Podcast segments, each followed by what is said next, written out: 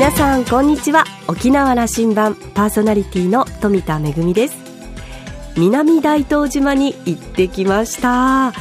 えー、2度目の旅行だったんですけれども前回は仕事で15年以上前になるんでしょうか。プライベートでお邪魔したのは今回が初めてです。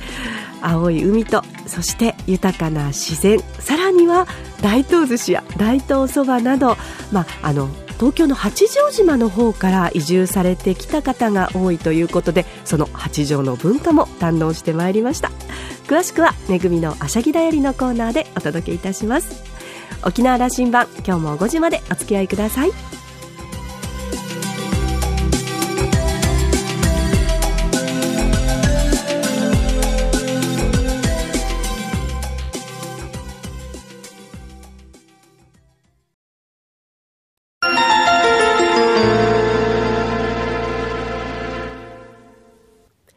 那覇空港のどこかにあると噂のコーラルラウンジ。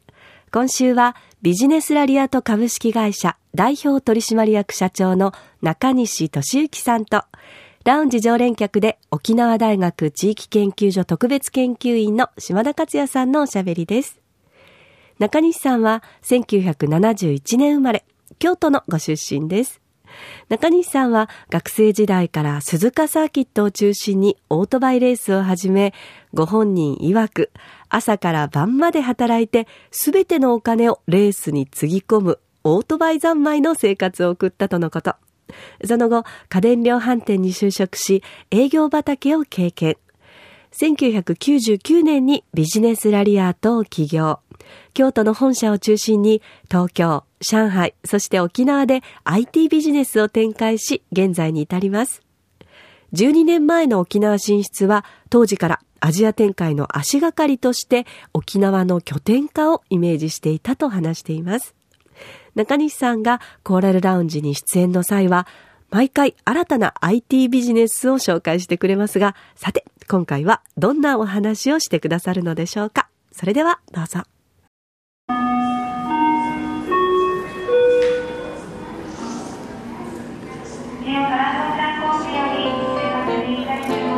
今日はね中西さんの時代感覚を問いたいと思っててぜひ。仮想通貨っていうのがあるんだけども、はい、これはあの3年後ありなしや。ありでしょうね、うん、もっと形は変わるんじゃないかなって僕は読んでるんですが、うん、もう仮想通貨ってのは普通にスタンダードになると思いますなるの、はい、今起きてる乱高下すごく危なっかしいじゃないですか。いやうんよくその IT インターネットができた時も同じこと言われてたんですが、うん要はそのこの間の要は持っていかれた、うんうん、派遣があって持っていかれたのも要は銀行強盗に遭うかサーバー上で持っていかれるかの違いだけのことであって、うん、やっぱり昔銀行強盗ってよくあったじゃないですか。その3億円事件もそうですし、うん、だから全く変わらないですよ。じゃああれ仮想の中で銀行強盗にあったわけね、はい、そうですそうです。もうまさしくそうですハッキングってそういうことなんで、うん、ちゃんと鍵やあのガードマンさんたちを雇ってなかったって話なんだね。はい。そこが甘かっただけです。甘かった。はい5年後、はい、日本の株、うん、どうなってると思ってます？僕はちょっと残念なことながら下がってんじゃないかなと思ってますね、うん、もちろんその政策が入るのでうん急激に落ちるってこととかはないと思うんですが、うん、全体的にいくと日本経済ってどうしても落ちるので、まあ、自利品になってきてるじゃないですか。だから落ちないわけはないと思ってるんですねもし上がってたりとか持ってたらそれはもう単純もう政策で抑えてるだけじゃないかなと思いますね。政策でなのか、はい、あるいは何かやっぱり日本企業らしい世界に冠たる何かが起きて株価が上がると。ちょちょっとちょっと夢っぽい？もちろんそういう企業ってのはで絶対出てくると思うんですね、うん、やっぱり世界に通用する企業って。ただそれだけで底上げできる力があるかというと僕は逆に二極化すると思ってますね、うんだからすごい企業でもうそのぐっと押し上げていく会社とただそのやっぱり6割7割ぐらい自利品になっていくってなってくるのがあるので総合的には落ちるんじゃないかなと思いますね。あのどうもやっぱりあのまあ戦後のね、はい、日本を引っ張ってた企業が今とにかくあの力を勢いをなくしているのがもうものすごく顕著じゃないですか、はい、それにしては新しいの出てこないよねというのが日本全体の悩みなんだけども、はいあの中西さんたちはまさに新しいところになってる立ち位置におられるんだけども、はいどうですか？あのいわゆるこの20年前から始まったこのベンチャー特に IT 系のベンチャーの皆さんの勢いっていうのは。僕は落ちてんじゃないかなと思ってますね。ご自身でおっしゃるから、うん、あのー、全体的にやっぱりそそもそも論なんですがそのビジネスをやりにくい環境にどんどんどんどんやっぱなってますよね。日本は？日本がやっぱりいろんな意味で、あのー、税制もそうですし雇用の問題もそうですし、あのー、環境がやっぱり悪くなってきているので、あのー、やっぱの、まあ、伸びてる会社ももちろんありますしやってるんですが伸びやすいとか生まれてくるっていう環境ではないですよね。中西さんたちがベンチャーを起こした、まあ、今から20年前だとすると、はい、ちょうど20年前ですまだ経済はねあの大きくなってる部分だし人口が、まあ、あの減ってはないとい。うところで、はい、減るぞとは言われてたけども、はい、まだ起きてなかったわけですもんな、あのー、働き手がやっぱり多かったですし、で僕らが起業した時99年なんですがもうバブルはじけてまだ、えー、変に、まあ、名残というか、まあ、景気が良くなる前、うん、ちょちょっと良くなりかける時だったので、えーまあ、雇用もそんなに促進してなかったのでみんなベンチャーなれなれって言って行政がこう押してたタイミングだったので雰囲気的にこうやりやすかったですよいろんな意味で。で仕事もまあその最近の言葉で言うブラックっていうような言葉もなかったですしそれこそあのがむしゃらに頑張って稼ぐんだっていう昔のこう日本のいい名残は残ってたと思うんですよ、うん、あの昭和の頃の経済がもう一回来たかなということが、はい、あの中西さんたちの起業する時代のありました、ね、90年代後半から、はいまさにあれでもね、情報革命、ネットというものが普及して、はい、これがビジネスチャンスだということになったという、あのタイミングだったって、そうですね。今、それはないわけですな。もう全然ないと思いますね。後輩たち、まあ、例えばそれ20歳下の,、その起業家たちを見て、どんなふうな感じをします、最近。えー、仕事に対する考え方とか感覚とかはもう根本的に違うなと思いますね。違ったところ一つ、えー、っとですね、僕らはやっぱり分かりやすく言うと会社を大きくしていこうっていうスタンスだったんですね、もう当たり前ですよ、事業を大きくしよう、うん、今のはどっちかというと、まあ、自分たちができりゃいいかなみたいな、自分たちがちょっとよかればいいかなぐらいのレベルに落ち着いてるというか、今の話はね、はい、やっぱあの若い人たちの個人にもそのあの傾向というか、よく言われるわけでね、はい、あんまりこうあの偉くなりたいとかね。大きくなりたいとかじゃなくて幸せを求め自分なりの幸せがあればいいと。いうような感覚なんだけどこれ企業家の中でもそういうふうになってるっていう。いやもう本当にそうですよ。なので あの僕のイメージは大きくならないっていうのはそこじゃないかなと思ってます。あのもともとのこうなんていうんですかパフォーマンスがあるとかないとかの話じゃないですね。それはまああの直結しますな。これ株価ということにね。そうです、はい、なので落ちるんじゃないかなっていうのが予想ですね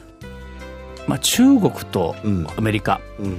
5年後、うん、どんな関係だと？いや、もう10年後には経済力は逆転してるんだと言われてるんだけども、はい、もう5年後でもか逆転してんじゃないですかね、今のイメージの勢いでいくと、実質ベースでいくと。中西さん、そう見える、はい、で実際、うちが上海にブランチ持ってるんですが、これ、僕、8年ぐらいかな、7、8年やってるんですけども、その時と今っても全然違いますよ。まず、えー、各企業の考え方が僕らが進出した時はまあやっぱりあやっぱり中国だなっていうスタンスだったんですけどやっぱいろんな小さい中小向こうの現地の中小企業も含めてやっぱグローバル化してきてますよね、中国の企業もね。そうですそうです、うん、でこの短期間でこんなに変革するっていうことはこの5年10年多分勢いすごいと思います、いや今の話聞きながらこうです20年前、日本人は中国を見て、ものすごく見下してたわけですよね、はい、そしてちょっと勢い、オリンピックが、北京オリンピックぐらいあって、なんか勢い出てくると、うん、中国のやり方間違ってると言い出したんですよね、はい、これはあのいつまでも続かんと、もうそうだと思い込もうとしたぐらいの話でね、しかしやっぱここへ来てね、アメリカも中国が気になって仕方ないわけでね。いや例えば一番分かりやすいです僕らの世界でいくと、うん。世界中で起きてるインターネットのもう最先端ってやっぱり中国ですからね。今。アメリカじゃないです。もう中国に行けばその世界であるインターネットのものがあると思っても過言でないぐらいです。それこそさっきのその仮想通貨じゃないですけどももう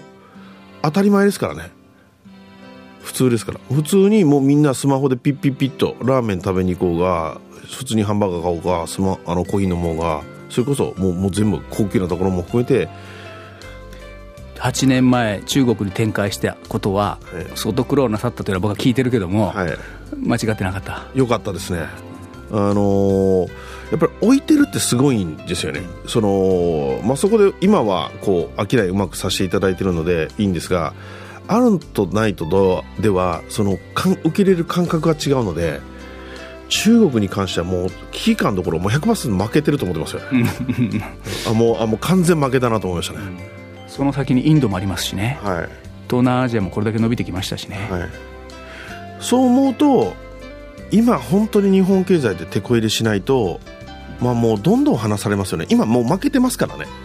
日本の人って負けてるって知らないですもんねよくそれこそあの中国経済が悪くなったみたいなことを言う人いるじゃないですか。言ったら分かるんですよ。全然悪くないですよ。どっちかというと絶好調じゃないですかね、うん、いやさっきのあの話その中国企業も、うん、要はその感覚として国際化も進んでるんだと、はい、いうことを感じられるわけね、はい、もうそれはもう実際に商いしてるので、うん、分かりますよね、うん、あのその全世界に順応してきてると、はい、中国オリジナルだけじゃないんだという話は言えるわけですな、もちろん、はい、あのそこへの展開のために日本企業として那覇にブランチを置いたわけでしょう、はい、これも僕正解だったと思いますね。那覇に置いてなかったらやっぱアジア見れなかったですからね京都でいてたら分かんなかったと思います、うん、さっきの話ですよな、うん、京都はやっぱりねやっぱやっぱ日本だと。そうです。いう気持ちに。京都の人って京都一番と思ってますからね。京都帰った時はそれでいいですよ。京都帰ったらやっぱ日本一番だと思ってもらえばいいんだけど、はい、那覇に来たらちょっと違うわけね。いやもう全然違いますね。やっぱここアジアのゲートウェイですね日本。やっぱ毎月やっぱ来る意味あったでその沖縄の5年後、うん、あの端的にこうどう表現想像してますか？表現してほしい。僕はこれも正直ベースでいくとそんなに変わってないんじゃないかなと思ってるんですがちょっとこれは多分政治とかがいろんな力がいるんでしょうけどやり方によってはやっぱり昔から言ってるんですけど沖縄って変われる要素があるので上げれると思うんですよね。そのためにはやっぱり今の若い世代をいいようにやっぱりこうシフトさせてで国際経済に対応できる環境とかかまずは考え方ですけど、を作ればいやもう国際線の話もありますし、もうだって問題何もないですもんね。あのじゃあ若い人たちのグローバル化とか国際化とかそういうことが叶うんであればあそれそれは絶対いけると思います場所的にはもう地理的優位性はありますしその環境も問題ないですしでアジア全体から見たときに、まあ、僕のあのアジアの友達が必ず言うんですけど沖縄にうちブランチ持ってるんだっていうとやっぱりこうアジアのもうなんか一番いいリゾートだぐらいな治安もいいし環境もいいしそういう情報になってきた。はいなってますなってます。アジアの中での沖縄だという話の時に、はい、あのそれこそ5年前に、えー、中西さんが持ち込んでこられた地域ドメインの話、はい、これが今あの、えーと、4000ぐらいですね、はい、琉球と沖縄と両方僕ら持ってるんですが、まあ、発行してるんですが4000数百今これやっと意味を持ってきたんじゃないですか？ここへ来て。うんそうですね。当時からそのドメインネームっていうのは足りないっていうのが分かってたので先行していくぞっていうのは分かってたんですが、まあ、これからの IoT とか、えー、そういうのが進むにつれてこれ絶対必要になってきますしで世界でやっぱり沖縄だっていうのを見せるにはインターネット上での沖縄っていうのは絶対 OK ですから、ドメインね。あの、はい、これさっき聞いたらうちなんちゅうはあんまり買わないんですってね。そうなんですよ。うちなんちゅうのために取ったのに。もうみんな内地の人ばっかり、はい、日本人。はい。はい。あといやそれだけじゃないですよ、うん、海外からも多いですやっぱり。はい。先行買いのようなもんですね。そうです。そういう意味もありますね、沖縄というドメインを持っておられるわけね、はい、あの具体的な数字はちょっと今僕思ってない、うん、あの分かってないんですがうちあの国内で6エリアあるんですね、うん、えーと、皆さんびっくりされると思いますけど京都大阪よりか沖縄の方がダントツ売れてますからね。これこれ日本人の人は全員びっくりする。大きな指標じゃないですか？京都大阪よりも沖縄のドメインの方が売れる。全然売れてます、うん。特別になんかプロモーション中西さんがしてるからというわけじゃない？あ全然じゃないですよ、はい、そうなんですか、はい、京都大阪よりも沖縄が売れてる。売れてます。売れてます。これもびっくりした、まあ、もちろん東京が、まあ、もう桁違いで売れてますけどでその次に名古屋。まあ、これは多分プロモーションがうまくいけてるので名古屋がいけてるんですが残念ながら京都大阪僕関西人で地元なんですけどより沖縄の方が売れてます。中西さんたちが起業した1995年前後、はい、インターネットというのが普及する、はい、で携帯電話というのがそのデバイスもこうなっていくと、はい、であれだけのベンチャー新しいビジネスが起きてきたわけですね、はい、それから二十数年経って、はい、今もう一度そういうテクノロジー的にはねそういう領域に新しいものができてくるという領域に入ってきてると思ってるんですけども、それはビッグデータと言われてるものとか IoT と言われたり AI と言われてる部分だというふうに思うんですが、あの中西さんの感覚を聞きたい。えーと、とこの10年であのインターネットができた時と同じぐらいの変革起きると思ってます。はい、インターネットが世の中に出てくると同じぐらいの変革、はい、はい、出てくると思います。あのインターネットが世の中に出てきた時っていろんなものが業種業態が変革したんですね。当たり前ですけど。でそれに伴ってデバイスが出てきたんですがこの10年で IoT が進んで AI が進んだら、えーと、インターネットが世の中に出てきた分以上のあのインパクトなものが出てくると思いますね。ビジネスラリアートとしてもじゃあ第二創業みたいな時代に入るんじゃないですか、はい、はいそれもあって今ちょうど分社して、うん、えー、僕らが言うのもなんなんですけど僕らがやってる仕事ってもともと主力でやった商売っていうのがなくなるんですね。もう AI で全部なくなると。で呼んでるので もうなくなる、はい、うん、なので10年後なくなる商売やめようって言って決めたのが5年前なんですね。で僕らやっぱりそういう情報をすごく持ってるじゃないですか。もうなくなるのに投資するんじゃなくてその後伸びるのに投資をしようっていうのがもともとのスタートでなのでドメイン行ったり。ドメインでしたね、はい、もう一つだけもうあの飛行機のコールが出てるんで、はい、もう一つだけ今取り組んでいるビジネスを教えてください。あとスマホを使った決済ですね。はい。中国は当たり前になってるものが日本だけ置いていかれてるんでしょ遅れてます。遅れてます。すっごい遅れてますで僕らはスマートフォンとデバイスを使った決済のサービスを持ってますがこれはこれからもっと変革させていきますのでここは面白くなると思いますね。ちょっと沖縄先行的にやるということは考えてますか？もちろんです。もちろんです。今仕込んでます。今日はありがとうございました。はいありがとうございます。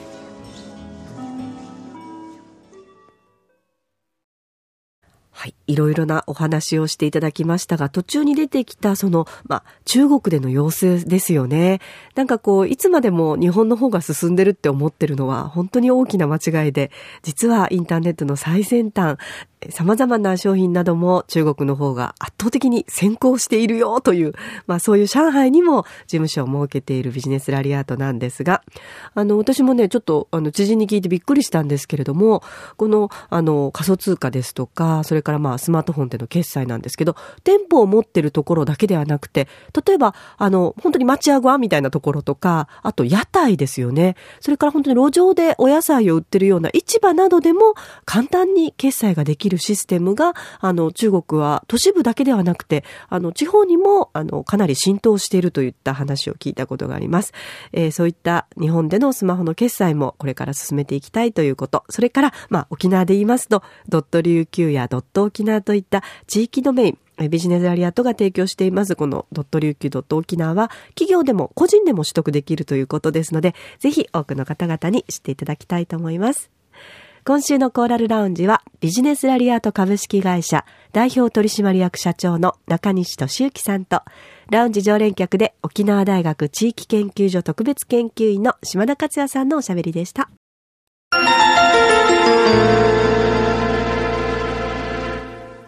めぐみのあしゃぎだよりのコーナーです。えー、今日はですね、南大東の旅のお話をさせていただきたいと思います。今回南大東にお邪魔したのは、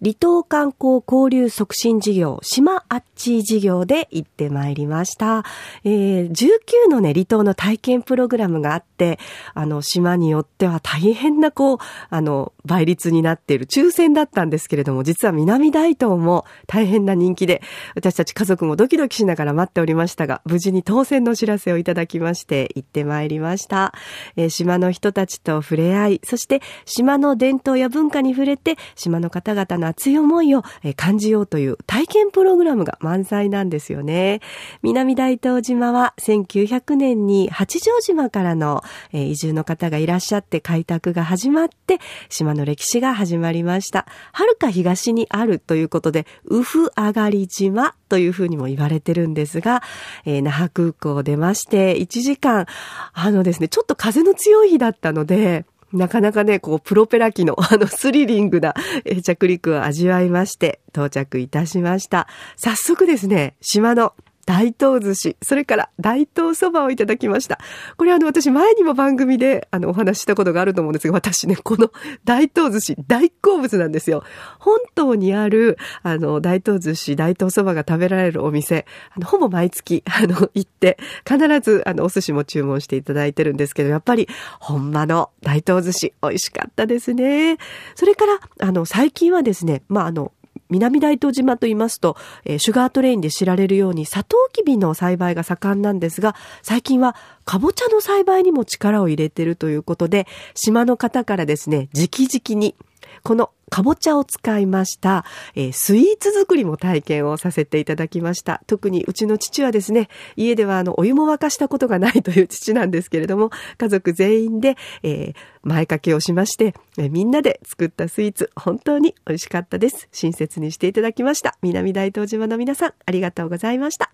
めぐみのあしゃぎだよりのコーナーでした。